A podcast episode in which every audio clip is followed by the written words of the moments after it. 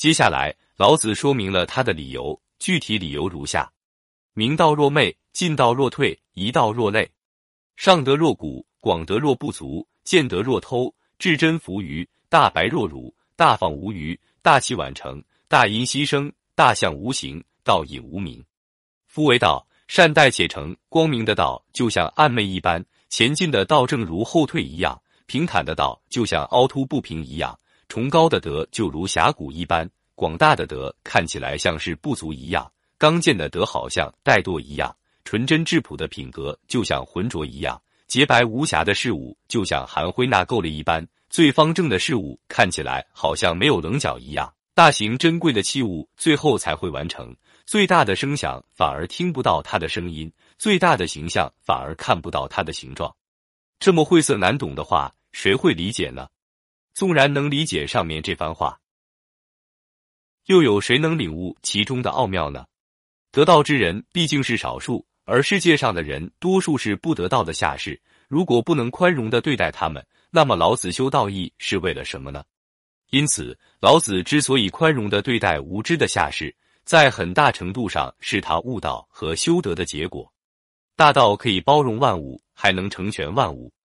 在现实生活中，我们难免要和形形色色的人打交道。这些人有的粗俗，有的高雅，有的单调乏味，有的幽默风趣。面对各种各样的人，我们应当如何与他们交往呢？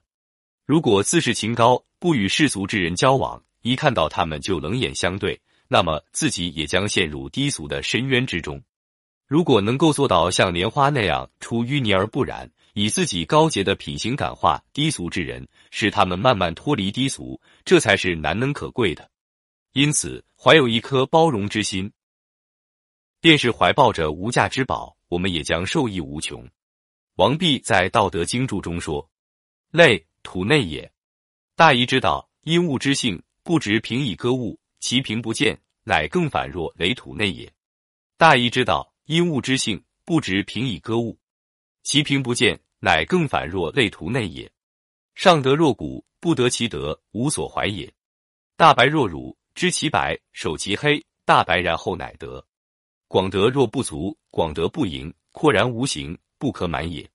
见德者，因物自然，不立不失，故若偷匹。至真者，不矜其真，故愚。在这里，类是不平的意思。王弼的意思是说。真正符合道的平坦，是依据事物的本性，不拿着统一的标准去强迫万物符合标准。真正的平是不容易被人看出来的，人们觉得它更像是不平的。有德的人像谷地一样低调，不以他的德为德，不怀有什么目的和想法，深知什么是白，却安守于黑，然后才能得到白。广大的品质看起来还缺少很多，空旷没有形态。没法把它填满。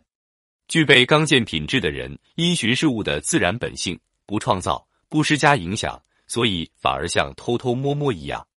品质纯真的人，不以他的纯真为美，不自夸，所以纯真的品质很少表现出来，别人看像是污秽一样。